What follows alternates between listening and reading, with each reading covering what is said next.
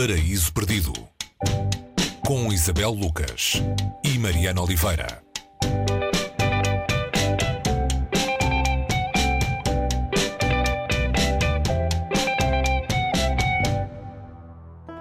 Hoje no Paraíso Perdido vamos para longe de casa com Peter Carey uh, e no nosso caso é para bem longe de casa mesmo. Uh, este é um livro passado nas estradas da Austrália. Eh, uma viagem que rapidamente se torna numa viagem ao passado colonial do país. Eh, Peter Carey quis de facto escrever um romance que falasse dos traumas eh, da colonização na Austrália. mas como é que isso nos é dado, Isabel? O que, é que, o que é que se aprende ao percorrer as estradas do continente e do território aborígene? Olá Mariana, sim, não é muito comum um, ouvirmos falar desta ferida, não é? esta grande ferida da Austrália que tem a ver com a brutalidade da colonização branca na, naquele país-continente.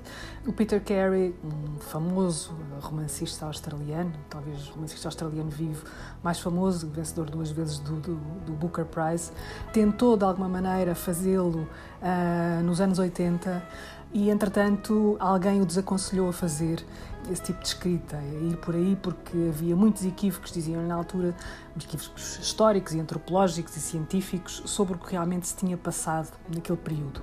Ele foi adiando um, e, entretanto, com a idade, dizia ele, há uma idade em que uh, achou que não podia deixar passar mais tempo. Um, isto acontece numa altura em que, uh, mais uma vez, uh, foi arriscado fazê-lo, porque há uma altura em que muita gente reclama um, que as narrativas sejam de facto contadas pela voz de quem as experienciou.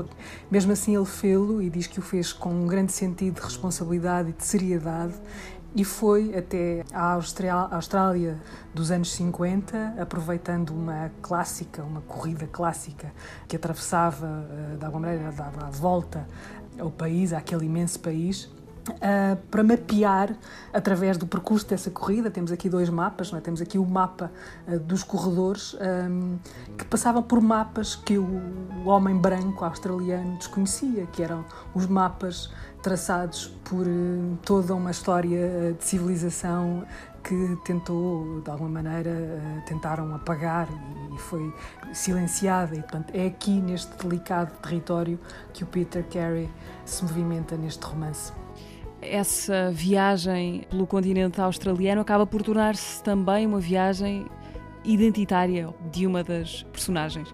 Sem dizer muito, o que é que podes dizer sobre isso? Um, nós temos aqui um triângulo, há um casal, uma espécie de casal perfeito, que se instala numa pequena cidade australiana e abre um stand de automóveis e a relação entre o homem desse casal e o pai é uma relação muito conturbada, portanto há ali uma espécie de concorrência uh, que não se percebe muito bem porque é que existe, que é tóxica, é doentia. Um, eles instalam-se numa, compram um stand, uh, um velho stand, uh, instalam-se ali e ao lado há um vizinho um, chamado Willy, que é um homem solitário de ascendência alemã, percebe-se que devora tudo o que é livros e participa em concursos radiofónicos muito estranhos, que se torna uma espécie de vedeta. Portanto, toda a gente sabe quem é aquele homem. É este triângulo que decide participar nesta corrida. Este homem, sem se, se adiantar muito ou se revelar muito, mas revelando o suficiente como Peter Carey, ele não é apenas um alemão. Há ali outro sangue a correr naquelas veias que encerra um mistério e que é um mistério não só à volta do Willy, mas também a história desta colonização dramática uh, que é muito recente ainda. Se pensarmos nos anos 50, os anos 50, há muita gente viva dessa altura, portanto, o próprio Peter Carey tem memória deste, deste tempo em que uh, não se falava sequer de racismo quando havia, uh, havia indígenas a trabalhar de maneira gratuita em troca de refeições e de um, de um teto.